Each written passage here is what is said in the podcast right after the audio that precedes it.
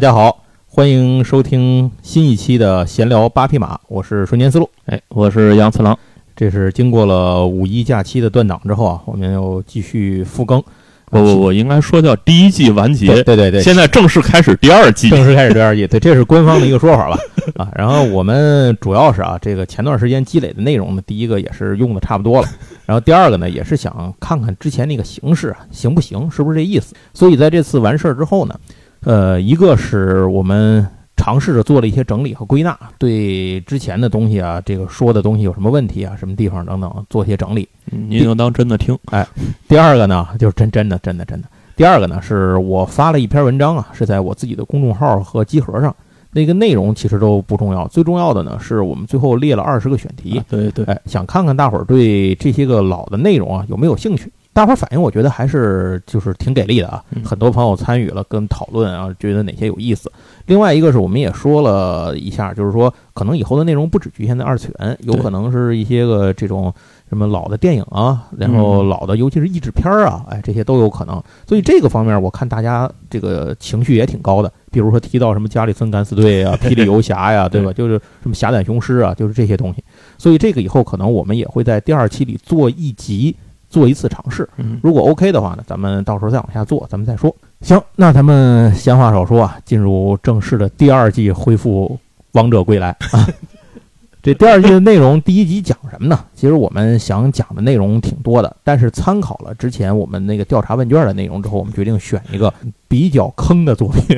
对，这样一说，显得我们这节目好严谨。对。本来就是这么严谨的，对对对，这个人不严谨，但态度严谨，对吧？你尽量还是严谨一点，是吧？咱咱说正事儿啊，我们选的这个内容啊，其实就是强制装甲。嗯，哎，强制装甲呢，很多朋友可能听说过，但是有些朋友没有从头到尾的系统的看过。当然，这也不能怨您，因为它没有尾。对，又没说完。这个这个作品是从一九八五年，然后一直是八五年开始连八五年，对。现在呢，咱们是二零二一年。对。那到目前为止呢，这个作品依然没有完结，可以说是这个日本漫画连载历史上的这种千古奇坑，四大坑王之首。对。其实我觉得这个所谓什么几大坑啊，这个都不重要了。反正您看哪个，您只能说自己掉里头哪个呢，就自己认就完了。强制装甲这个作品，其实最早的时候，我印象当中啊，咱们国内的版本，包括我手里有的那个版本，它都不叫强制装甲，它叫变身斗士。哎，变身斗士凯普，凯普，对，呃，好像是台湾还是什么版本啊，还是香港还是哪儿，把它译成卡巴，是吧？啊啊，好像译成译成这个版本，它有很多的翻译，但是其中我们比较熟悉的是强制装甲这个。就是这个官方的译名，我比较熟悉的就是凯普。对，凡是你这个熟悉的路子，就是说明从当时那个呃那种小薄本连载卷数连载之后，你就没怎么看过。后边我就基本不知道了。对，如果你后面追的看的人呢，可能就是对强装甲这个名字会印象更深。那咱们看着后边剧情的时候，我都惊了。对，跟我小时候的印象为什么完全不一样？就完全不是一个东西了，是吧？变化太大。行，咱说强制装甲这个事儿呢，要从一九八五年开始说起，就是这个漫画连载的阶段开始。先说这个漫画是怎么来的，就是这个东西其实它呃最早诞生呢，嗯，比较随缘。这事儿是怎么回事呢？是一九八五年的时候，大家知道日本有一个出版就是出版社叫角川书店，哎，角川也是很有名的这个一个出版方，一直活跃到现在。哎，角川书店当时做了一个事儿，他是在。小学馆、集英社、讲谈社这三大巨头把控着少年漫画市场的情况下呢，又也杀进了这个算少年漫画的这个领域。然后他当时创办了自己的少年漫画杂志，叫《少年 Captain》。这个杂志呢，呃，应该说是在夹缝当中求生存，这样诞生出来的。可是你要想诞生之后不死。你最重要的就是得有你自己的招牌的内容，然后能够起顶梁柱的作用，揽住读者啊，这个就不，这都是废话，这也不用多说。总之，为了活下去呢，编辑部给当时编辑们的要求就是你们得找大咖给咱来顶梁。可是以前的节目里，其实咱们也提到过多次了，那些其他那几家杂志社的编辑也都不是傻子，对，那对自己的读者那个作者呢，其实看的是非常严的，而且有了长期的合作呢，人家那些作者也不愿意往你这个。呃，新试水的这种小杂志里跳，你又背着一个得罪人，对吧？你又不一定有前景，那何必浪费这个事儿呢？所以跑来跑去呢，最后这个杂志没揽到什么大咖。那没有大咖怎么办呢？那现实情况就是必须得找新人了，而且最好是找那种呃有潜力的新人。嗯这样的话呢，为未来算未雨绸缪吧。嗯既能现在能先活下去，未来呢也还有潜力股能够发展。所以，这个当时的创刊工作人员的队伍里头有一个编辑，名字叫大冢英志。这个人其实后来他也有过活跃，就是他除了编辑之外，他有一个身份就是剧本作者，不是剧本杀啊，剧本作者。是《黑鹿宅急便》那个原作吗？呃，这个我不知道，但是《多重人格侦探》是他写的，哦，那可能就是一个人。那一可能是吧？这因为因为你说那我没看过，我黑说，黑鹿我反正一直在追，非常难买是吗？哎，我都没我都没看过，完全没看过。反正《多重人格侦探》是非常有名的，啊对这个他是那那个原作者，那个甚至都没有出中文版，对网上应该有那个什么的吧？只有前几本儿，是吧可能就第一本和第二本儿。对对对。然后现在咱就说说这个大众英志这个人了。当时大众英志也是急得没招啊，然后他就怎么办呢？这个自己工作就是得挖掘新人，得找人来顶这个梁啊，就填补空白。他就突然想起来，自己有一朋友，这个朋友爱画爱画漫画，而且水平还不错。但是呢，他之前啊正经画过出版的漫画，就画过一个机器人主题的科幻漫画。这个漫画还不长，大概是在两年前，就是八三年那会儿画的。嗯这里存在着一个最大的问题，就是编辑部找这个画家来画画呢，一般来讲啊，对画家是有控制力的，对吧？嗯你得对作者有些控制力。那最直接的控制力呢，就是钱，嗯，对吧？你不该我这干，我就不给你钱，对吧？嗯你就活不下去。可是呢，他这哥们儿不缺钱，这也就比较比较麻烦。这个人画漫画纯粹是玩票，就个人就好这个，很难专心的长期保持这种稳定的创作。嗯所以这件事呢，一开始是大冢明志心里就有数。可是你现在又找不着别人，那你就是死马当做活马医了，有总比没有强，对吧？而且这哥们儿是实打实的，他出过作品啊，你不是个纯新人，对吧？所以呢，大冢英志就找到了他这哥们儿。那这个人呢，就是今天我们要说的这个《强殖装甲》的作者高屋良树嗯。高梁树这个人的介绍资料，其实在网上能够看到的是非常少的。对我这里今天咱们要说的很多内容，其实来自于他的台版单行本后面的一些附录内容、哦一些采访。呃，高梁树呢，出生于一九六零年的二月二十一日的秋田县，他是秋田县人。兴趣爱好呢是收藏怪兽玩具，呃据说到现在已经收藏好几百了啊。看得出来，他当时好像刚开始画漫画那会儿，收藏就已经过百了，就是那种那种大的那种怪兽的那种收藏级的玩具，不是咱们随便买的那种小玩意儿，而是这种东西。高屋呢，这个是一个非常有家里非常殷实的这么一个 一个，算是可以理解为这种少爷吧，嗯这种感觉。他们家是经营私人医院的。哦，好好嘛，这个日本经营私人医院是个什么概念呢？是属于有这么一个，就是一个段子，就是说日本私人医院的老板多有钱。说的是日本有一个私人医院的老板啊，叫高须克弥。这哥们儿呢，玩精灵宝可梦是玩的有点猛，他就把自己绑了一张黑卡绑在这上。而有一天呢，突然发现自己这个卡被银行给冻结了。而为什么冻结我这个卡呢？结果银行说呢，是因为他每次玩这个游戏的时候刷氪金嘛，不是要嗯每次都是氪几万日元一笔的来氪。那天他突然花了几百日元，银行可这个认为他这个可能被盗刷了，所以就把他给冻结了。就大概就是这种段子，所以说私人医院其实是非常有钱的。当然，网上有一个说法，说这个高屋良树是没有继承权的那种。啊，可是不管怎么样，有没有继承权呢？反正他他有钱是真的，就是他至少就是花销不愁，家里有的是钱。虽然这亿万财富不是你的，但是你这三辈子也不用愁吃哎呀，饭了。对对对对对对，就是这样的。所以，就作为这么一个不缺钱的大户人家的少爷啊，这个高屋良树呢，本身对画漫画，他真就是百分之百的嗯，热情和兴趣。可是，就是刚才咱说那个问题，他很难长期的去，就是保持自己那种严谨和高强度的创作状态，这是很困难的，因为他就是玩票啊这件事儿。呃，这会儿呢，这个朋友找着自己啊，大大冢英志来找自己，那高屋良树也不好意思说不行，是吧？这事儿咱咱就画。嗯，可是呢，他他他就这么说，他说这个就是我画这东西吧，就是我可能坚持不了太长时间，而且你让我画什么呢？这个呃大冢英志啊想找高屋良树画的是这种假面变身题材的作品。啊哎，那会儿不是流行这玩意儿嘛，对对，就是什么奥特曼啊、假面骑士啊，就是这些东西。可是这个谁呀、这个高屋良树说我不想画这些，我想画这个带点涩涩的感觉的恋爱喜剧。这个大冢英志说那哪行去？说我们现在用的不需要你这东西。他说要不咱俩这么，咱俩商量商量，你呀就给我画画，画这个漫画，你就照着六画画。嗯六画之后，我帮你腰斩，你不愿意画吗？咱把它腰斩了，然后你的名气也有了，你就开始画你那恋爱漫画。反正就就这么着，就这时候我还我估计当时反正也是连忽悠带说吧 对，哎，这个就你取钱是没有什么用处，对吧？你只能许以这个实现人生梦想的愿望，是吧？高粱树就信了，信了呢，这事儿就开始画画。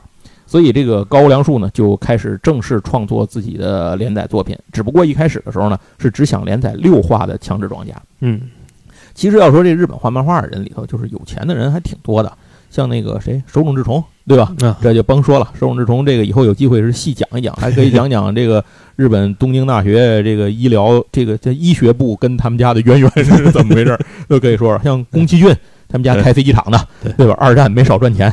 然后这个是是这个五内之子他们家开珠宝公司的。我行啊，那人家那个送稿都快活不了了，大姐开法拉利过去送稿去。然后反正就是这些人有的是，可是这些人有一个特点，他们真的把自己当做了一个动画或漫画的工作者在进行创作，嗯。就是他们的创作态度不是开玩笑的，对吧？只有高屋良树，他是非常符合自己富这个就是富家子弟的这个身份来创作的，他把画漫画呢当成了自己的一种兴趣娱乐和个人的这种叫怎么说呢？个人追求的一种展示吧对，应该是这么说。这就是为什么《强制装甲》到今天连载了三十六年，但是只有二百四十五话这样的一个令人发指的低效率，而且最近五年呢，《强制装甲》的连载是零，哦才最近五年，嗯，我感觉已经十年都没看见它有更新。有有，更新他之前每年可能更新个八页吧，哦然后里头可能有七页是是风景画。那可快要追平福建一波的进度了。对，福建一博很快能超过他，福建一博呢才那个猎人才连载传说是要重开啊，这回头连有猎人时候哎再说吧。行吧。呃，当然啊，这些咱们说这个什么二百四十五话，这都是后话了。咱现在还得回到一九八五年，就是说这个大冢英大冢英志说服了他以后呢，那高屋良树就开始来画画了。整个这个杂志，就是角川书店的这本杂志呢里头呢，就出现了高屋良树这个作者，嗯也出现了《强制装甲》这部作品。应该这么说吧，高屋良树这个人作为一个私人医院的这个这个呃富裕家庭的后代啊，他在画漫画方面是有极其罕见的天才的。对啊，可是呢，这种出生前就点好了的这种天赋点呢，是附带了一个附加条件，就是他懒，啊画东西就就不着调。呃，他交上来的稿子就是强制装甲，这个就不说了。嗯。但是辅以万年坑王这个说法也 不是也不是这个空穴来风。咱们刚才也说了为什么，但人家起码稿子是画好的，哎，就就哎，对比起刚才提到的那位人同志来说，把草稿都能交上去的人，但是从工作态度上来讲，我在网上看到这么一句形容，就是说，呃，富坚义博和高屋良树这两个人相比啊，呃，高屋良树比起这个富坚义博来讲呢，这个脱稿才是脱稿的专家，而富坚义博和高屋良树相比呢，就是一个笔耕不辍的圣人。我觉得这个还挺有意思的这个形容。呃，大冢英治在后来接受采访的时候，自己说的话对高对高屋良树这个连载写稿子的这个效率是这么说的：很慢，慢到不像话。这是原话。虽然说这件事在高屋良树画画之前，大冢英志就想到了，可是随着连载的进行呢，他还是被高屋良树脱稿的速度呢给吓到了，就是没见过这么慢的，经常是达到那种今天我如果不给我稿子，明天这块就得空窗啊啊，就是这种状态。但是呢，每一次又玄之又玄的把这个东西能补上。这里最大的地方就是所有的人跟着把这事儿吊到嗓子眼儿，可是还又降不住这个作者，没什么能降住人家的。这也是这个，其实就这事儿，就是咱咱由此及彼啊。我就说我自己嗯，我也干了好多年编辑嘛。如果催稿的时候，我估计我要总碰上这么一位，我可能得少活好几年。所以我估计大冢大冢英治可能也是少活好几年。大冢英治原来自己自曝自己是一个铁血催稿编辑，什么意思呢？他说他可以若无其事的把交稿慢了的外地画漫画家叫他搭当天最后一班电车赶到东京，让他在电车上把稿子赶齐了。下车之后看完稿就把对方丢在火车站不管了，他自己拿着稿子去印刷厂，就这么一位。但是呢，卤水点豆腐，一物降一物。大冢英治最后就让这个高屋良树把这病给治过来了，就是怎么回事呢？他第一次去找高屋良树拿个原稿，然后大冢英治就发现这事儿不对。具体这个过程，他从来没有向别人说过，大家不得而知。但是大冢英治本人的后来回来之后的原话是说，如果这样的事儿再来几次，自己的身体一定会垮掉。所以这个过程大概可以想象。于是呢，他回了公司之后的第一件事是让公司给找了一个体格强健的实习生，跟这个高屋良树那边负责催稿，拿不到稿子不许回编辑部。然后大冢英治自己回了编辑部，用他自己的那个在采访中的那句话说的是，在远方温柔地守护着高屋良树。这是大哥，我服了。然后大冢英志说，承认这是自己多年编辑生涯工作中唯一一次和作者的交锋里完败的经历。这个顺便说一下，就是高屋良树当时的工作室是在东京的五反田。嗯这个五反田呢是品川区的一个地方，嗯就是其实你想啊，这个什么，如果您去过日本的话，大概能想象一下嗯品川区那边是个什么样。嗯然后很多故事的漫画也发生在那个地方对，什么 JR 的山手线啊，什么东极池上线啊，反正它基本那个交汇点 那地儿就是交通方便嘛，嗯这个一个非常繁华的地方。这个五反田车站火车站嗯就是那个地方的这个中心。那这个五反田的东侧呢，站的东边呢，它是一个叫做站前的商业区。嗯，这个地方呢，其实集中了大量的风俗店，高屋工作室就在这个，据说据说就在这个地方，然后非常的人杰地灵啊，想象一下。好，那花开两朵，各表一枝啊，说了半天大冢英志这头，现在该说说高屋良树。他一开始呢，大冢英志来找他来画漫画，他也同意了嗯，但是呢，他信了六话这件事儿，所以他这个故事整个就是照着只有六集完结对对就画的。我小时候看也有这感觉，就是如果您看他这个《强制装甲》前六话的内容，会发现进度特别的快，就刷刷刷刷刷，那个出的那个敌人的那个就是等级揭露开的被那种什么这个暗线阴谋等等等等发生的这些敌方 BOSS，就一急赶集的往前特别赶了那，个剧情，特别赶了。你你感觉起码它翻一倍是应该是正常的，但是它就特别快，齐刷齐刷，就这个进度非常非常的快。那为什么？原因现在就知道了，就是因为他原本就只想画六画，第六画就完结了。这东西出来以后叫单行本一卷全，就是就是这么个东西。所以呢，就是反派层出不穷，主角蜕变层层推进，积极推进。然后第三集是两个凯普就开始对打了，第四集是超兽化兵就出来了。等于眼瞅着主角呢，就从一个意外开挂的高中生，嘁哩咔嚓就奔敌人大本，就就打到直 直接打到这地下遗迹里头去。这个世界背后的阴谋在这儿就已经直接要被干掉。然后这就是当时的一个进度。高良树本人说，他说就是当时把自己能想到的点子嘁哩咔嚓就全扔进去了，嗯也没管那么多，就是反正六集结束之后，他就准备开始画恋爱漫画了。他也是画着玩对儿嘛，结果编辑部变卦了。这 大冢英志跟他说啊，说你这个漫画太牛逼了，哥们儿，说你这个读者呼声极高，说要不咱商量商量，你也别停了，您再这个接着往下画吧。反正你前几话呢，这个剧情呢，你看起来，如果你截到六话结呢，呃，这事儿也可以结束。但是如果你六话不结呢，把它作为一个这个主角成长的第一个阶段，这事儿也说得过去。所以怎么着都行。既然怎么着都行呢，你要不就先往下再画画。反正我也不知道啊，这这这段对话这都是我胡编的就，我也不知道倒是当时这个这个大冢英志跟高屋良树两个人是怎么对的话。反正高屋良树又被说服了。有可能就不是没想到活了，哎，嗯对对对对对，哥们儿有天赋啊，捧呗，对吧？这先捧杀，那把你捧起来再说。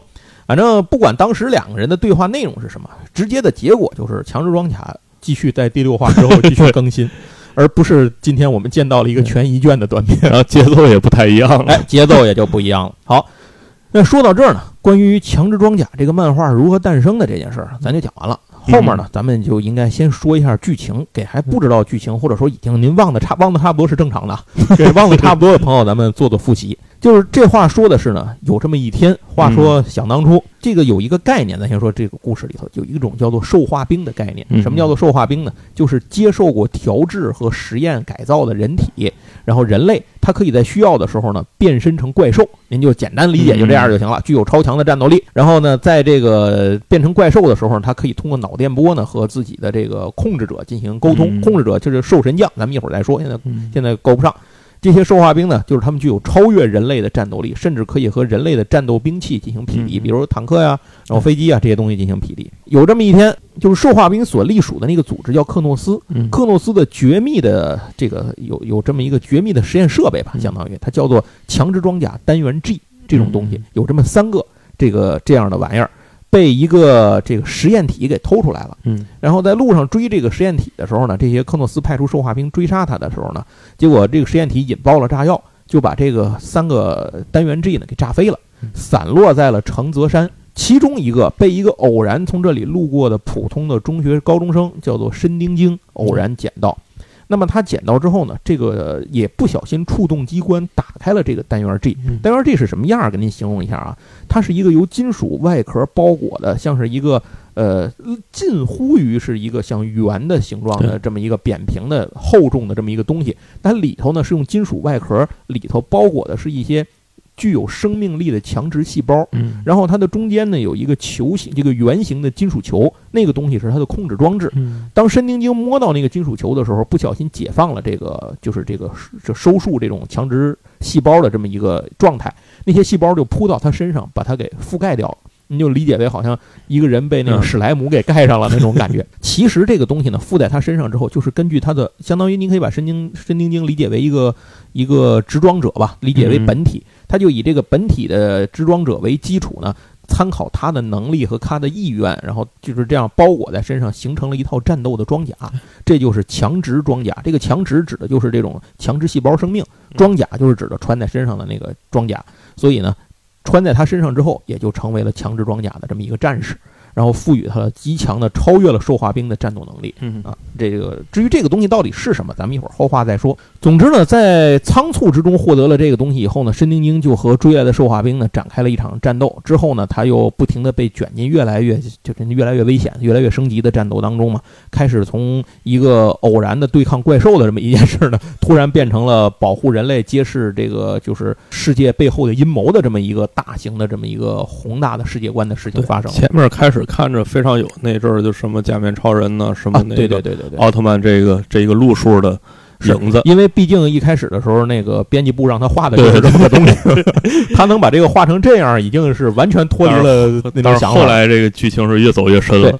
那随着战斗一路进行呢，身为普通高中生的申丁晶不得不和自己从来没有想象过的敌人战斗。其实这里头有点像蜘蛛侠，我感觉嗯有点那，就是能力越大，责任越大嘛。嗯虽然这个能力也不是他想获得的，责任也不是他想承担的，但是由不得你啊，也树欲静风不止嘛。你就在这个位置上，那怎么办呢？别人就想弄死。这个过程是远远超乎了申丁晶的想象。嗯什么超乎他想象？就是残酷性。嗯。他所付出的成长的代价是非常的高昂的。先是把他把自己的好朋友，就是来川哲郎和嗯。来川瑞纪这个兄妹俩呢，卷入了危险当中。尤其瑞纪呢是他的青梅竹马的暗恋对。象，然后让他们接连遭遇了危险。然后同时呢，他也面对。着自己还是不是人这样一个心灵上的拷问。这有点像那个，其实还还还是挺像蜘蛛侠这种心灵拷问的这种东西。接着呢，科诺斯那边为了打败申丁晶呢，把他的父亲给抓走了。然后改造强制改造成了针对呃强直装甲的一种实验体怪兽。嗯这在战斗当中呢，呃，这个怪兽击碎了申丁晶的脑部，就是头部，嗯导致呢它本体无法思考了。于是整个强制细胞呢开始代替本体进行防卫反应，嗯就是自动防御，然后陷入了一场这个就是相当于父子生死斗。呃，一边呢是被改造成了怪兽、失去自我意识的父亲，嗯一边呢是因为头部被击毁，进入这种强直细胞自我保护状态下的这个儿子。嗯那双方都以杀死对方为目标展开战斗，所以最终的结果呢是这个申丁晶把自己等于在无意识中把自己爸爸给杀了。但是这件事情呢，在他的心里落下了一个创伤，就是他虽然相当于一个心理过激反应吧，然后他失去了直装能力，就是在内心深处开始排斥凯普这个东西。直到后来呢，这个这个瑞纪受到生命的威胁之后，然后他才嗯又重新找回了自我。当然这是后话了。可是这个过程当中，无论之后他是否又找回了自我，他爸爸就是死了，而且是死在他自己手里这件事儿，呃，虽然双方都是无意识状态下进行的，但客观的结果就是，这是一个就是相当于是故事当中的一个重要的转折点吧。嗯是对于申丁晶来讲，这是一个转折点。可是他没有想到的是，这样的事情只不过是一个开头。对，接下来呢，呃，咱们可以说一下。到底申丁晶他穿上的这个东西是个什么样啊？为什么这个东西这么牛逼？强装甲这种东西呢，穿上之后，首先说啊，它是根据你不同的这个执装者特色不一样，它的外观上是有细微差别的，不是说完全一样，但整体看起来是一个人形嗯。哎，这个是基本上是的。强制装甲的执装体呢，就是说这个单元 G 穿上以后呢，那就是凯普啊，咱们以后就叫凯普吧。那凯普呢，实际是具有很多战斗力的，比如说它具有超强的力量，这个就不说了，机体力量这些这些就不说了。它具有一些强大的武器，比如说它拥有比兽化兵的那些个，就是有一种东西叫生体热线炮，就相当于在嗯体内调集这种热线激光去攻击的这种武器，呃，光束类武器吧。凯普呢会有比这个体积更小、功率更高的头部镭射炮，这是第一种武器。第二种武器呢是它手肘部分的那个突刺可以伸长，然后变成那个以高周波震动的方式切碎任何物体，就是高周波剑。所以这漫画经常有这种血了呼啦的场面，对对，就切块儿很正常。各种切成片儿。对，切块儿、切片儿、切碎，反正 随意。然后接下来呢是它的腰部呢，凯普的腰部有一个金属球，这个金属球的作用呢是控制重力，就是让凯普可以飞行。可是如果当凯普把意志集中在这个地方的时候，可以把这个重，就是把这个重力转换成为一种伤害发射出来，就是重压炮，用这种改变重力的方式把眼前的东西压碎。然后它的嘴部呢，就是口部有也有金属球，这个小金属球的作用是可以发出音波，把东西击毁。这个东西好像叫声波爆裂，这这这个招儿。最牛逼的是，它隐藏在双，就是两边胸部的底下呢，是有两门胸部粒子炮。对，这个东西使用的时候，胸部装甲会打开，然后那个粒子炮会闪光充能，然然后打出来。最早的这个奶头发炮，对奶炮就从这里来的，但是感觉挺挺猎奇的哈。最早是那个谁，永井豪的啊，对对对，那那个魔神里面的那个那台机甲，胸部导弹嘛，木兰木叫木兰木兰飞弹，对木兰飞弹，对对对，然后。这个东西就是它胸部粒子炮，是其实是一个超过一百万瓦的高功率的激光射线，可以分解目前地上的已知的所有物质。当然，后来有一些牛逼人能够阻挡这种东西，这就是后话了。总之，凯普就是这样一个看起来比兽化兵小娇小很多，但是战斗力却远远凌驾于兽化兵甚至超兽化兵之上的这样一个一种，就是这样一种存在。他们。根据，如果你的执装者本体具有强大的战斗力的话，那你这个凯普本身的战斗力会更强。但是神灵精吃这个亏嘛，就是因为他其实他是一个比较朴实、懦弱，甚至有些胆小和自卑的普通高中生。哎，他也没有什么体育特长，所以他在这个方面一开始很吃亏。咱们说了，刚才说有三个单元 G，对吧？然后克诺斯其实是捡回去了一个，对，捡回去了一个就是凯普二号。他的执装者呢是克诺斯派来追查，就是监督这个回收事件的这么一个监察官，叫利什克。是算是克诺斯内部培养的这种青年精英，哎，这样的一个人，他也是在检查回收回去的这个单元 G 的时候，不小心把这个给触发了，所以他就直装了。两个开普，也就是开普二号和开普一号呢，就开始了一场决斗。结果这就是刚才我说的那个问题，虽然东西装备差不多，但用装备的人水平差很多，就决定了根本问题。所以历史课呢，差点就把神灵精给干掉了。可是。这个事儿就是由于主角光环啊，这利什克的那个就是他头部的那个控制球在爆炸当中出现了损伤，所以申丁精抓住这个机会呢，又给他造成了进一步的伤害，导致这个金属球失就是控制球失控。这个时候呢，就发现当金控制球失控的时候，他身上那些覆盖形成装甲的强制细胞呢，也失去了控制，就像真的像史莱姆吞噬人一样，就把那个本体给吃掉了。所以利什克呢，就在惨叫当中呢，被强制装甲的这个细胞给分解掉。这也是神丁精第一次目睹和意识到，原来自己身上穿的这个牛逼东西其实非常恐怖啊！这这也是其中的一个来源。接下来，克诺斯呢，因为他们自己本身之前有了一个这个制装者嘛，所以他们也得到了很多实验数据。那么他们就开发了一个专门针对凯普的实验体，就是因塞姆。这个呃，因塞姆这个系列的。这种叫什么呢？这种兽化兵啊，在后来也会出什么因塞姆二、因塞姆三。这个一旦叫这个名字，就证明它本身就是一种专门针对凯普作战的这种猎杀型的特殊兽化兵。就是这个东西在战斗当中摘取了申丁精的控制装置。那就是在战斗当中的因塞姆呢，呃，确实发挥了很强的战斗力。他把申丁精的这个头部的这个金属控制金属给挖出来了，挖出来之后呢，本体就被失控的强制细胞给吞噬了。申丁精呢？这个至少在克诺斯当时看来呢，就死了。他们就把这个控制金属球呢回收回了克诺斯日本本部，先保存准备研究。但那上粘了一些强制细胞，就靠着粘着的那点强制细胞，整个控制装置控制这些强基细胞，再次重塑了制装者的本身，就是把申丁精又给造出来了。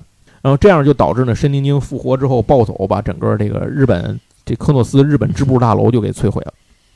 所以强制装甲这种东西呢，在一定程度上来讲，它可能是不死不灭啊！哎，这这也是非常牛逼的一点。这也给整个剧情后面做了一些说明，就是当这些人，比如掉了胳膊、掉了腿啊，就是什么身子被打个洞啊，怎么的没事儿呢？它能够修补它啊，你就剩一点细胞就能给你恢复回来，强大的再生能力。接下来呢，又有各种各样的敌人登场啊，比如拥有可以吞噬其他生命、掠夺其能力来强化自身的实验损种实验体阿普顿。什么叫损种实验体呢？损种实验体就是在实验过程当中出现了一些特殊的问题，导致他们获得了超级的能力，可是付出了一些代价，比如说不再具有生殖能力。嗯，而且呢，它的损种实验体呢有一个特点，就是他们不太容易接受这个兽神将的指挥。什么是兽神将？就是克诺斯的内部有十二位兽神将，这是他们的最高领导层，他们头上拥有兽结晶，通过这个东西可以控制全世界所有的兽化兵，为就是用脑电波来控制他们。那阿普顿这种损种实验体呢，就是不太容易接受到这个脑电波的控制，所以后来慢慢慢慢，甚至到了什么程度呢？不使用通话器，十二神将是无法和阿普顿联系的啊！这也就给后来阿普顿叛变呢 打下了一个伏笔。接下来呢，远远超越普通兽化兵战斗力的超兽化兵五人组登场啊！这五个人也非常牛逼。在他们之后，克诺斯领导层最高战力的十二神将之一，也就是日本支部的负责人，叫理查德吉欧也出场。这个人其实是一个这个故事里从头到尾彻头彻尾的反派，就是他是一个坏的比较纯粹的人，为了追求自己的权利不惜这个牺牲一切。然后还有克诺斯最高领导者十二神将之一的阿卡菲尔。阿卡菲尔这个人呢，虽然是十二神将，但是用十二神将的话说，他这个人完全和其他十一位神将截然不同，因为他是最初的兽神将。对，其他十二十一个兽神将的那个兽结晶都是从他的结晶上分离出来的。换句话说，是阿卡菲尔这个人一个人。创造了十二神将，创造了克诺斯，这是越来越强的敌人啊！申丁京这边呢，显然也得获得一点助力，是吧？凭他也不行。首先呢，他有凯普三号的帮助。凯普三号呢，是他在学校里的学长，学生会主席卷岛俄人。那卷岛呢，是个富家少爷，但其实他是养子，卷岛家的养子。卷岛家呢，就是克诺斯在日本支部的这个算是这个执行单位，所以他呢一开始就是克诺斯内部的人，但是他。充满了卷岛这个人充满了纯粹的野心，就是卷岛之野望，是吧？然后他呢给自己的起了个外号叫宙斯。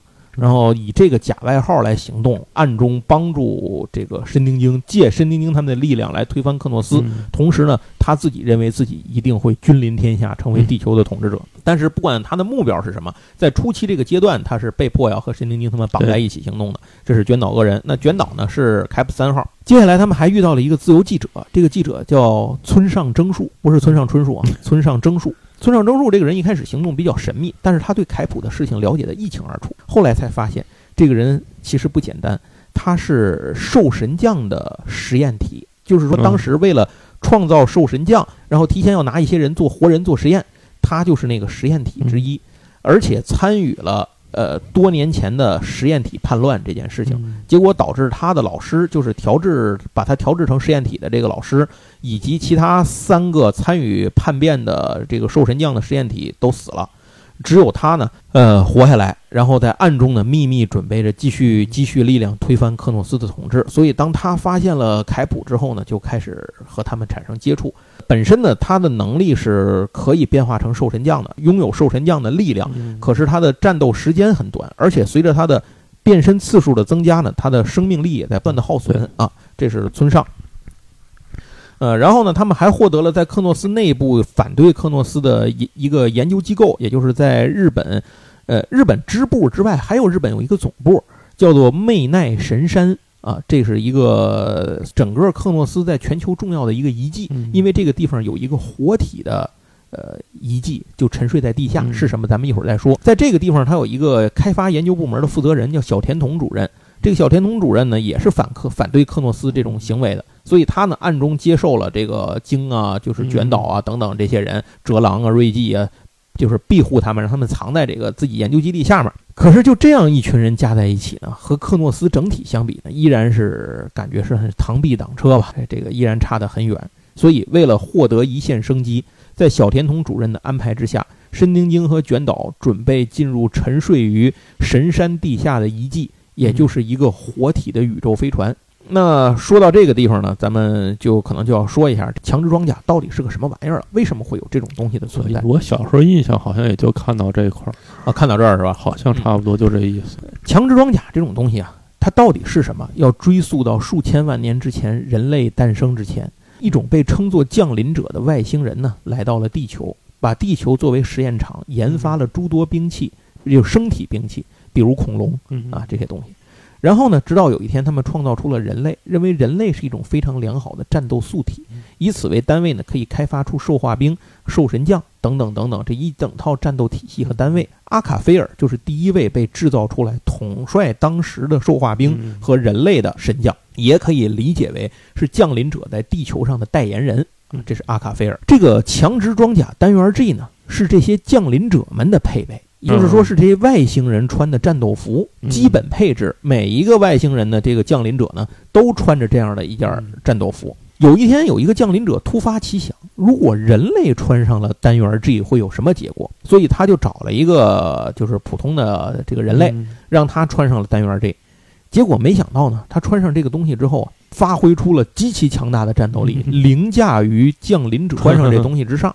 这是由于人类本身就是以战斗素体为原本，就是模板开发的。接下来，降临者发现最可怕的事儿：穿上了直装之后的人类是不受降临者控制的，他可以完全切断降临者控制的这个状态。同时，他甚至想要攻击降临者，当然最后被消灭掉了。可是，这让降临者发现人类是不安定的危险因素。这个实验他们认为失败了，所以他们决定撤离地球，放弃开发的所有东西，并且调集了一颗陨石来撞毁地球，就把地球消灭掉。兽神将阿卡菲尔发现了外星人就是降临者的这个这个举动之后呢，他就不惜反叛了这些降临者，然后以自己当时的所有的力量击毁了撞击地球的陨石。这就是当时坠落到地球。撞击陨石撞地球那个事儿就是这么来的，这个解释。这一部分陨石碎片撞上地球呢，就没能导致地球毁灭，可是导致了恐龙之类的这种大型生物啊，就就基本都没了。但是人类还是能够活下来了。所以这里头呢，其实就是把这种什么恐龙灭绝的时间啊，人类出现的时间啊，都做了重新的调整啊。您就一听就完了，别别太较真儿这些事儿。那阿卡菲尔自己呢，因为使用了过大的力量，所以陷入了长眠。就是当人类诞生之后呢，又过了很久很久，阿卡菲尔苏醒过来。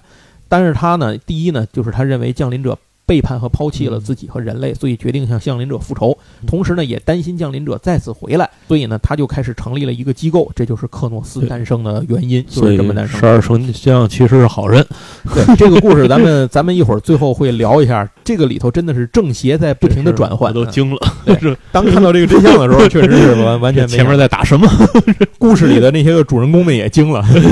除了像卷岛这种这个无所谓，他就是我有自己的目的之外，其他人都陷入了深深的思考。那这个科诺斯当时这个为了要找回这个单元 G 啊，就是强制装甲那个收那收纳状态的那个单元 G，那所以要找回来，就是因为那个东西是从这个神山地下的这个活体太空船里头取出来的，只有这么三个，所以一定得把它找回来。现在就剩俩了啊，只有只有把它给找回来。然后再说一句，就是阿卡菲尔是最初的兽神将，也是拯救了地球的那个。其实某种意义上讲，他是个救世主啊。其他的兽神将。更可以理解为是阿卡菲尔的工具或者是仆从，嗯，可以这样理解。那说完这些之后，咱们返回来说这个深山地下的遗迹。地球上有很多降临者，当时走的时候留在地球上的宇宙船，因为那些宇宙船是活的，就是生命体。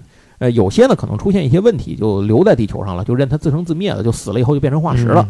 然后只有唯一一个陷入了这种沉睡当中的活体太空船，就是咱刚才说的神山地下遗迹，就是这个东西。进入这个太空船可不可能？当然是可能的，否则单元 G 是怎么拿出来的呢？但是没有一个人能活着出来讲述那里头到底闹了什么。这是为什么呢？是因为人类的设备和兽化兵的力量虽然能够切开这个飞船的外表，但是呢，它的皮下组织是一层叠一层，一层叠一层，每突破一层就会受到非常强劲的特殊腐蚀溶液的侵袭，就是它那个飞船会分泌出各种腐蚀液。人类的现有的地球上的所有物质都会被快速分解，包括这个是人的和不是人的啊，就是生命的和不是生命的。所以大量的生化兵呢就要突破进去，一层层的突破这种溶解液，然后一直进到里头去，拿出了这个就就是里头这个单元 G 这个东西，进到它中心的控制室，把这个拿出来了。但是他们进去之后，这个飞船是这样的，就是它是一个活体生命嘛，所以。打开的通路一旦进去，没一会儿，它那通路就长好，所以你要再突破一遍，再突破出来 啊。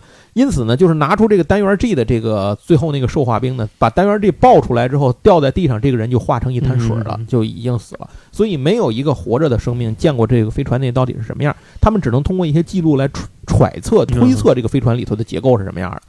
这个时候就是，就大家说啊，那不就是进去送死吗？那你还让卷岛和这个申丁俩人进去，那不就是送死吗？但是小田通主人说。他说：“之所以以前会出那些问题，是因为飞船把他们视作入侵者。但你们俩不一样，你们就是直装降临者，你们就是飞船的驾驶员，所以飞船应该会让你们进去。所以你们试一试，咱们试试行不行？”于是呢，就这样，呃，他们两个人呢开始尝试进入飞船。果不其然，就是当他们头部这个金属球啊，就发出念念波说我要进去，这个。这飞船的墙上就开了一个门，就是这个飞船其实是没有固定入口的。这些乘员想从哪儿进从哪儿进，想从哪儿出从哪儿出，呃，就是这样。一开始这一切都很顺利啊，他们最后也找到了中心控制室，见到了之前那个单元 G 被拿走的那个空的置物架。但是他们就发现那个三个单元中间空着一个东西，嗯，那个感觉那个地方原来插着个什么玩意儿，也不知道是什么。这个地方呢，放着这个单元 G 的东西的上面就是驾驶室。申丁就把自己的头部的这个金属球呢和这个驾驶室的金属呢嗯进行了融合，然后他就成为了这艘飞船的操控者。同时，他也再一次通过飞船的记忆存档，看到了刚才咱说的那一大堆事儿，嗯，哎，人类诞生的这些个过程以及历史上的记录的这些事件。可就在这个时候，意外突发。本来经那意思是说呢，就是把什么哲郎瑞纪啊、什么村上啊、小田童啊这些人，你们都进飞船躲着，嗯咱开飞船走就完了。结果没想到，当这一行人推着这些东西走到了这个飞船旁边的时候嗯，突然上面掉下一人来，这就是理查德基欧。哎然后吉欧掉下来，就是你想兽神将掉下来了，那嗯这些人就没办法，只能应战了，被堵在那儿了。卷岛也出来了，然后从里头出来协助作战。可是吉欧不是自己专门为这事儿来的，他是被人打到这儿来的，哦，就是被谁打来的呢？是阿卡菲尔也来了。嗯，阿卡菲尔来了之后，就是吉欧发现自己认为自己很牛逼的兽神将的战斗力在阿卡菲尔面前毫无还手之力，只能一路逃窜。他的设想是，就是理查德吉欧呢，设想就是想叛变，嗯取代阿卡菲尔嗯成为这个神将之首，就想的有点好啊。嗯对吧？这么大买卖，以为自己家呢，其实他就不是，你就是一看看场子的，你就自己想太多了。他得到了一个，其实他秘密的从这个就是飞船里头得到了一件装备，叫做利姆巴的这么一个装备，嗯就是插在那个三单元中间。哦这个东西是干嘛用的呢？是可以强制剥离已经直装的强制装甲，哦就是把它还原成那个没穿的状态。嗯结果正好卷岛在，他就想把卷岛那开普三号装甲给扒下来自己穿上，因为他知道自己打不过阿卡菲尔，但是兽神将直装之后，这个能力就不是一加一的问题了，就有可能一战。总之这事儿肯定不能成啊。然后呢，这个基欧呢自己就最终还是死于此处啊。他的兽结晶呢被阿卡菲尔从头上给拔出来了，嗯然后身体呢又被卷岛给打穿了，然后就扔在了一边儿。可是这一下呢，就变成了申丁和卷岛等人 必须面对阿卡菲尔这个比 BOSS 还 BOSS 的老大。于是，一场战斗呢，不可避免的就继续发生了。这场仗最终的结果，咱们就直接说结果吧。打仗您有兴趣自己去看。呃，申丁京和卷岛同时两人联合发射的胸部粒子炮被阿卡菲尔给击破。嗯然后呢，申丁京呢身体呢就化为粉尘，卷岛呢也受了重伤，但是两个人呢下落不明，生死未卜。申丁京头上的那个控制装置剩下来了，控制装置和飞船的两个控制球不知去向，嗯消失了。卷岛等人就失踪了，小田童主任身亡，然后村上呢也是也阵亡。嗯其他的人呢，就是在这个申丁晶最后临就是临被击毁前吧，他用自己的意念啊，相当于嗯动用意念，把这些人就给传送走了，都给传出去了，这一仗就结束了。但也因为这场决战，促使阿卡菲尔决定做出一个重大的举措，嗯就是把一直准备的他们有一个叫特殊的行动啊，这个实施。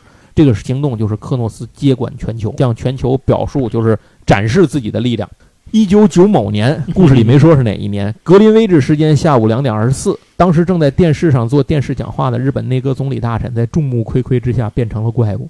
然后由此也开始，世界各地突然出现了许多这样的怪物，就是普通身边的人就兽化成了怪物。嗯这是因为在克诺斯之前呢，埋伏在人类社会里，近大量的普通人进行了兽化的这个改造，其中有些人是知道的，有些人是在不知道的情况下被改造的。遵从着这个阿卡菲尔等这兽神将的指示吧，北京、莫斯科、巴黎、伦敦等等等等，世界每一个城市都燃起了战火，或者说是兽化兵对人类的单方面的碾压。在格林威治时间下午六点五十九分，北太平洋美国第七舰队被来自水下的兽化兵全部歼灭。格林威治时间下午七点十一分，美国已经损失了百分之七十二的空军，百分之六十四的海军和百分之八十一的陆军，还有七成的联邦州脱离了中央的管控。当美国总统在白宫椭圆形办公室的座位上哀嚎这些怪物之前到底在哪儿的时候，他面前的秘书也变成了怪物，并且回答了他的问题：从很久以前，我们就在你们身边。嗯到了格林威治时间当天晚上八点二十二分，全球所有正规抵抗力量已经被消灭，克诺斯接管了所有的国家政府，从幕后走到前台，地球正式进入了克诺斯统治下的星球国家时代。这个时候，故事刚刚进行到第八卷第五十三话 压制，所以你就知道前面的节奏进行是非常非常之快的。那说到这儿，咱们先暂停一下，其实就是可以，我我也想跟杨总聊一下，当时你是怎么看见这个作品的？就是那个年代的，我看了一下，它是四川科学技术出版社出的，对，没错，这是小毛皮儿。海南之外的 作者。啊。这反正都是当时风起云涌的对。那个盗版出版社之一，这也是同九二年，九二年出九。二年的，嗯。这这你最早是在哪儿看见？你你买过这个吗？我没买过，这都是同学的，啊，你就是白嫖蹭的，对对对，啊。所以我从来也不知道这到底有多少本儿，这现在查资料才知道，其实没出多少本儿，出了这个好像是四川科技出了三卷，十五本十，五本，然后后来那个宁夏又出了七本续集，对对对吧就是所谓的续集，就是银边银底儿对对对的那套。为什么我知道呢？因为我都买了，哦嚯，而且他为什么出的少，就是因为他出的慢。就我我觉得就是因为这原因，对我买这个书是什么时候啊？我是上小学四年级的时候，我印象特别清楚。我记得我以前讲过《圣斗士》那个时候，我好像说过一次。我们学校鞍山天津鞍山道小学，在我小学四年级的时候盖了新校舍，翻修了新校舍。这个新校舍在马路的那个鞍山道跟甘肃路的把角那儿，原来他开的是自己的一三产，是一小卖部。这小卖部里卖什么呢？卖一些文具啊、零食啊这些东西都卖，卖漫画，神了吧？当时可能也不知道漫画是嘛，反正就进的漫画。什么赚钱卖什么，我是在那天放学之后，就是那知道那里卖漫画，大伙儿都去看嘛，就进去去看看有什么。发现那里卖一本漫画叫《变身斗士凯普》，也不知这是嘛，我就买了。从那儿起，我就开始看这个。您记着，我是小学四年级开始入坑追这个漫画，追到现在，我现在四十了，追到现在就一直看到现在。反正也不知道是我能活得过他呀，是是是我能活还是活不过他，我这事儿也不好说。凯普这个东西呢，就一直陆陆续续看下来，期间很多次我都已经把这个漫画给忘了。对因为这个随着咱们的这个漫画的这种这个引进的这些变化吧，对大家都清楚啊，这个过程的变化，中间好多时候这东西就销声匿迹了，没没了。后来什么时候我又开始看到这个东西呢？就是网上开始有人啊，这个连把这个漫画翻译完了以后往网上放，这个翻译组。这个时候我才又看到，哦，这个东西还在连载。唤起，了童年的记忆，原来后边还有啊，对，好像就是《强殖装甲八》，这个就嗯。百度贴吧里头，当时有一阵儿，有人每次就是一更新了就往上放，然后就是这么着，我才知道，哦，这东西还在连载。后来呢，这就是呃前些年了，我才把这个漫画真的买齐了，它 就是出了的都买齐了，是买的台版的。嗯。台版漫画呢，一共三十二卷，是台湾角川书的。然后我买的是第三次印刷，啊，嚯，那还行啊，对，现在能买着。的现在大家在网上很容易能够买着这三十二本，并不贵，好像对多少钱？六七百块钱最。近又再版，呃，就最近又重印了，又重印了，又重印了那四次印刷可以买着可以买着那挺便宜的，这个东西应该就相对来讲啊，挺便宜的。您说那一个月就挣 一百块钱，那挺贵说的说起这个，我我前几天正在重新看猎人，然后啊，我又我买了一套猎人，我等不了那个完全版了，我估计再也不出了。然后那个我买了一看，第一次印刷一九九七年，然后现在是二什么？二零一七年，这多少次印第啊二二十多次了。啊？牛逼！然后关键是我当时还当时是那个《昨日昨日之歌》东木景的那一套漫画，啊前几天又重印了。然后一那个漫画也是一九九七九五年还是九七年第一次印刷，然后是二零二零年第二次印刷。时隔二十年的重印，然后我说这都是火的漫画和不火的漫画中间巨大的差别。是是是，完我现在就等着星野之轩的漫画什么时候能 能印一印啊？这星野这漫画，我觉得感觉。够呛重印了。嗯，行了，咱咱不说这个了，咱继续回到强势装甲。说完了，我跟杨总是怎么看到这个漫画？我小时候印象就是那个薄本那啊，十几对本，对对对对。然后银边那个我只对前两本还是三本有印象，后边我那几本我就从来没见过。反正我是都买了，买完了之后发现就是坑啊。然后现在我把这三十二卷又买了，我也不知道哪辈子出第三十三卷的事儿吧，也不想了，爱咋咋地吧。呃，咱们继续承接前面的剧情，接着往后说一说啊，就是说，呃，这个前面小插曲说了一下我和杨总是怎么看到这个漫画的。那呃，剧情继续回到刚才我们说的，克诺斯在第八卷的时候就已经统治了地球。那接下来这些事儿要讲什么呢？嗯，双方互换了身份，嗯，警变匪，匪变警。剧情从克诺斯控制了地球开始，进入了一个新的阶段，双方的地位做了大颠倒。克诺斯从地下组织变成了地球唯一合法政府，嗯失踪的深丁丁警人成了全球通缉犯。那么，被克诺斯统治的地球到底发生了什么样呢？八大家可以参考《二十世纪少年还其实还不太一》，样，不太不太一样，不太一样。第八卷第五十四话，也就是这这一集啊，名字叫做“然后平稳的日子”。这一卷一开始用大量的篇幅介绍了克诺斯统治地球之后一年，嗯地球是个什么样的现状。首先，政治意义的国境被废除了，嗯全球成了一个国家，所有的资源得到了更合理的分配，经济得到了均衡的发展和扶持。克诺斯呢，依靠自身的技术力量，让人类得到了快速的进步和发展，尤其是在医疗领域，因为他生物医学很牛逼嘛，建立了一个叫做地球的星球国家，嗯。呃，并且提出了要向其他星球进军的口号，嗯以此来就是激励人类向前走。呃，为了实现这个到其他星球进军呢，人类必须获得更强大的力量，这件事儿也就变得顺理成章了。嗯所以克诺斯也就提出来了全民接受这个自愿接受直装改造的这么一个计划。注意一点，就是接受直装，而且不是直装，这个调制改造的计划。这个调制改造不是强制的，嗯而是自愿，你愿意做就做，不愿意做拉倒。然后呢，科诺斯表示这是一个人类革新的过程，需要以嗯百年为单位来衡量。嗯所以不急于一时。现在科诺斯要做的主要事情是恢复地球的生态环境。世界各地的科诺斯管理局呢，都成了当地的地标。比如日本支部的地标呢，就是新建的一个高耸入云的叫云界之门，远远高过东京塔的一个这么高度的这么一个大楼。十二神将之一的普鲁达呢，就驻守在这儿。嗯普通人由于获得了实打实的好处，因此看到了社会的稳定、经济的发展和科技的进步，所以呢，他们这个对于克诺斯呢并不反感。现在，而且看到克诺斯提出调制不是强制的，所以呢，在大部分人度过了初期的恐慌期之后，就接受了现状，甚至很多人的价值观开始改变，自愿接受调制的人变得越来越多了，而兽化甚至俨然成了一种时尚。比如说，在日本有一个叫做兽乐团的偶像乐队，这个乐队都是由帅哥组成的，但是他们在表演的时候都是以兽化的形态表演。表演结束后，当场解除兽化，和观众坦诚相见，因此在女性粉丝当中巨人气 啊！这样一个 一个乐队组合，就是这些方方面面说明人类的世界观、价值观已经和一年前截然不同了。嗯大家不再害怕这些怪兽，自己呢可能就把它当做了一种进化的趋势或者发展的方向，甚至为成为其中的一份子感到合理对，哎，合情合理。所以，无论这个身处其中的哪一方的人愿意与否，都必须接受这种现实的改变。但是，这个世界真的就此欣欣向荣了吗？嗯答案显然不会这么简单 啊！一方面，一年前的决战呢，申丁京生死未卜，本来和京应该一起失踪的卷岛，却突然出现了美国。他在美国领导的一个武装反抗组织，叫“宙斯之雷”，到处袭击克诺斯的实验设施。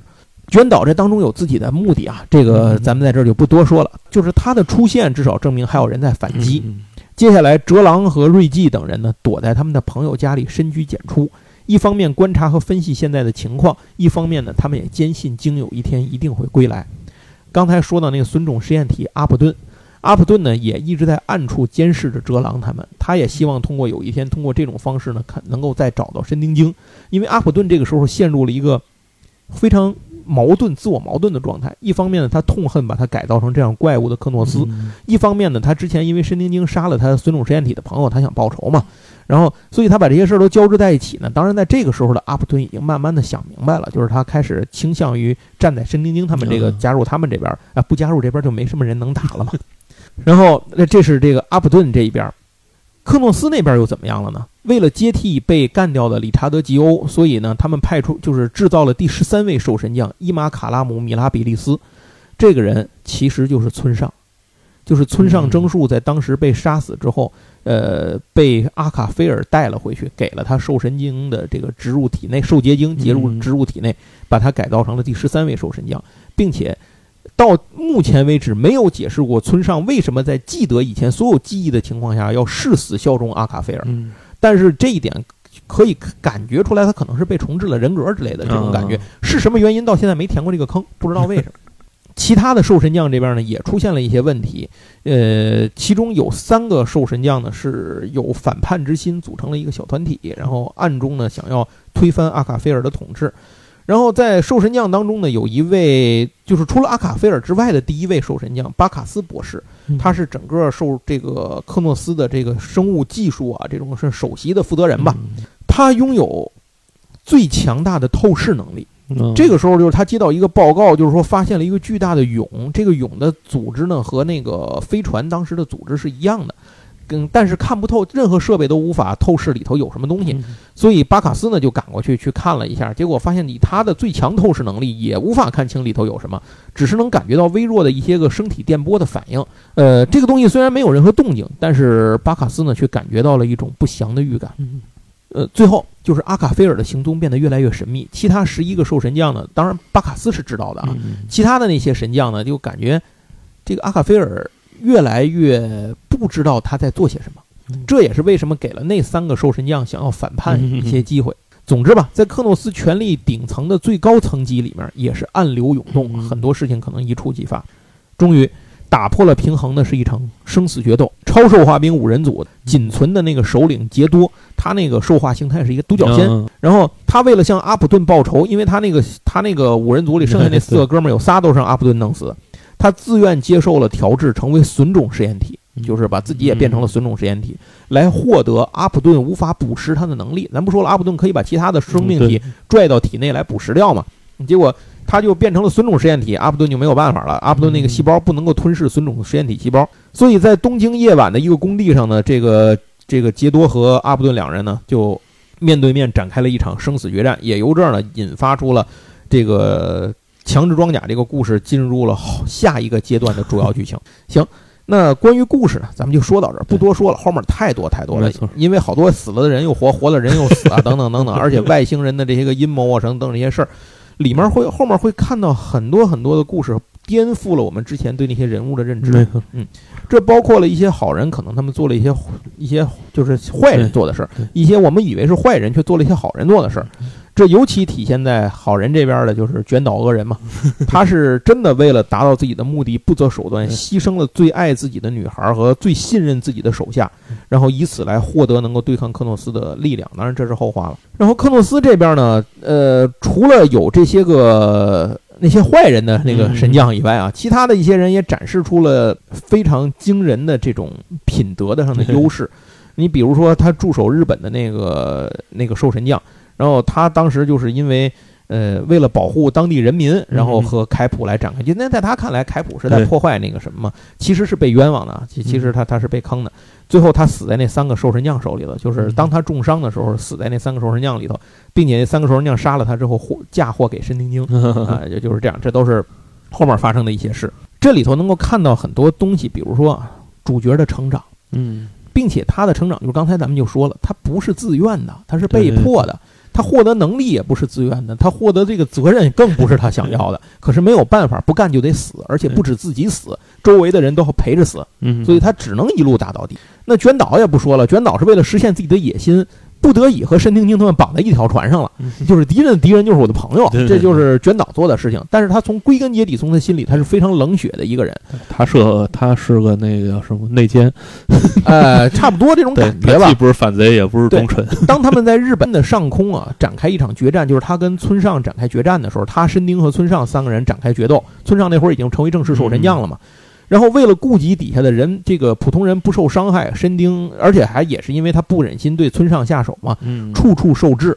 结果当卷岛出手之后，这件事情就产生了变化，就是村上一个手刀发气儿一样嘛，有那个切割的那个能力，切割空间的能力，就一下把那个体育馆底下都给切裂了，嗯然后底下好多人都死了。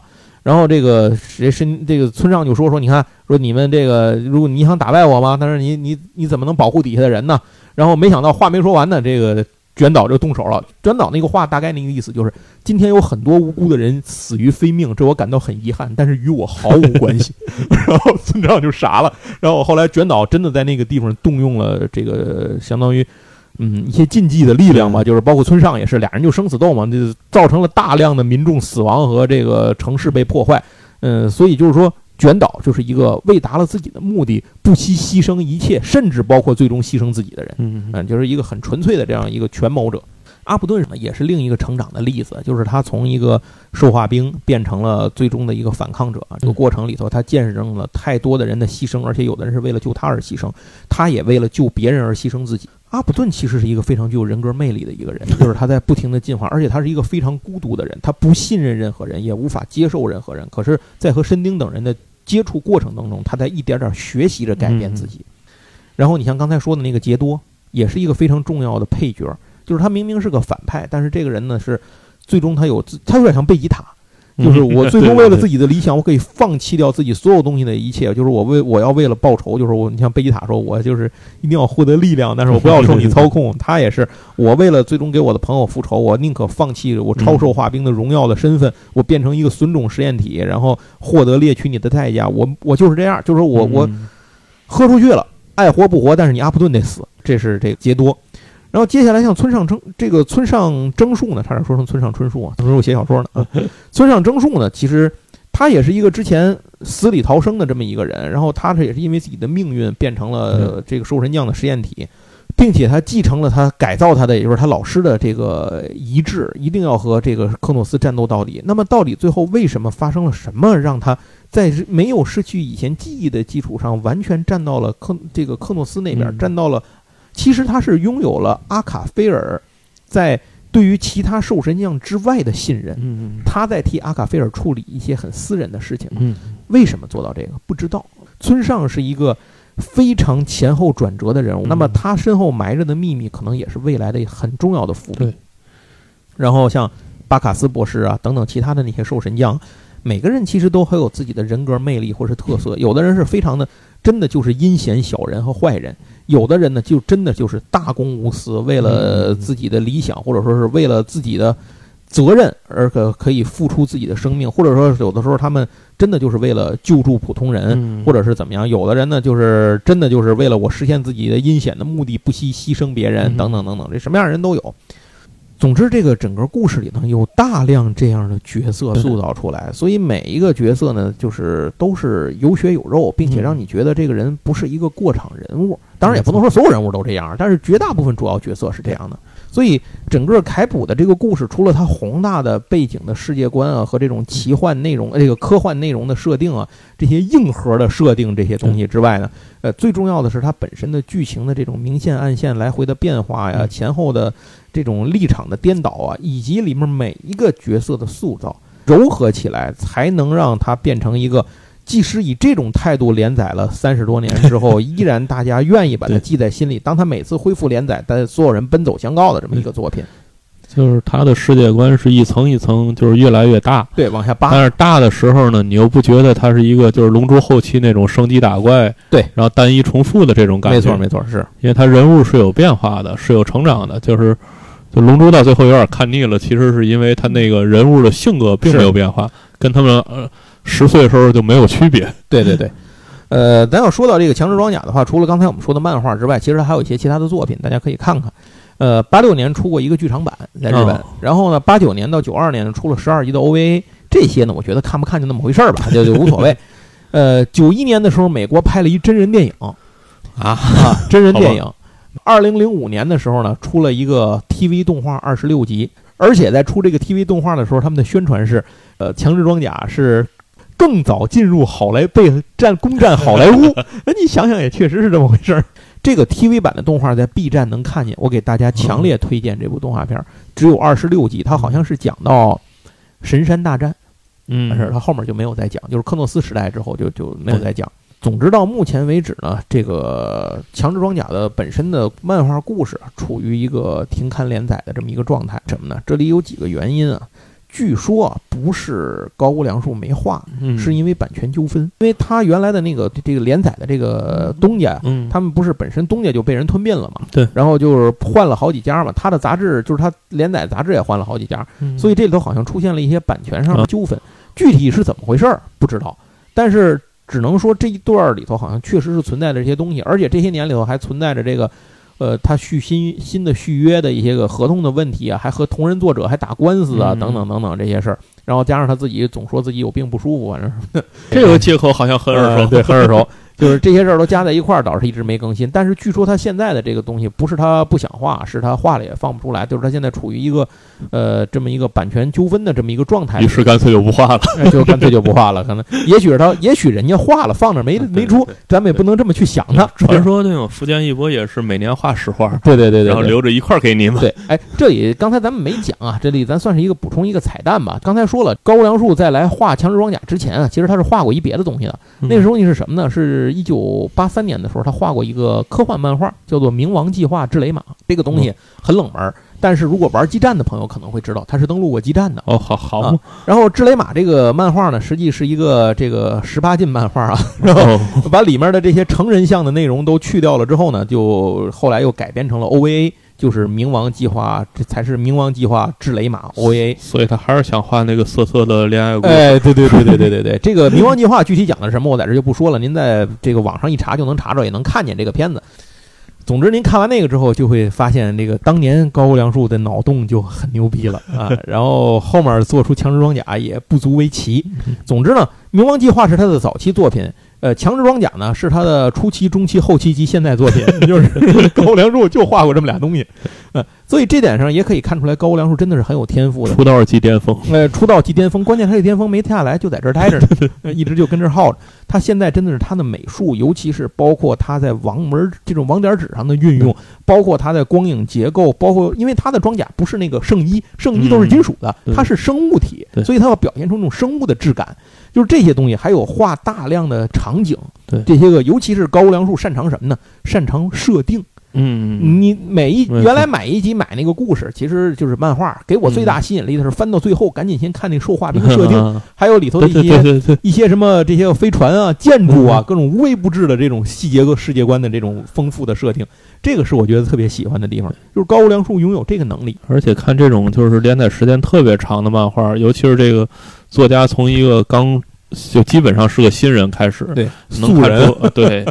就能看到整个作画风格啊，故事构建能力啊，就会不断的有这个变化。对，而且啊，对，这中间还出过好段子，因为他总部连载嘛，然后那个好多次都传出来哥们儿已经死了。然后二零零五年的时候，据说就有他的那个粉丝去书店买书的时候，被书店老板告知高屋梁树出车祸死亡，高屋梁树当时只能自己出来辟谣说：“我还活着呢，没死。”呃，就是也是催更的一个新方式，新方式。